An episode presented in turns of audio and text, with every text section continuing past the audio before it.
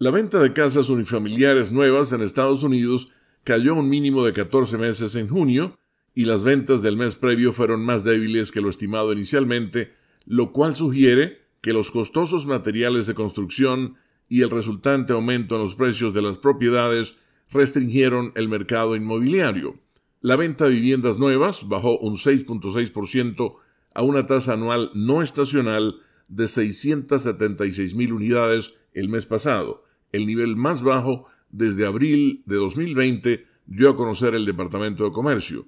El ritmo de ventas de mayo fue revisado a la baja a 724 mil unidades. Previamente la cifra era de 769 mil. Las ventas han descendido tres meses consecutivos. Economistas consultados por la agencia Reuters habían pronosticado una alza del 3% en las ventas de viviendas nuevas que representan una pequeña parte de las ventas de casas en el país a una tasa de 800.000 unidades en junio. Hasta que los costos de construcción y los problemas de la cadena de suministros se conviertan en un impedimento menor, es difícil ver que la venta de casas nuevas aumente significativamente en el corto plazo, dijo David Burson, economista jefe de Nationwide en Columbus, Ohio.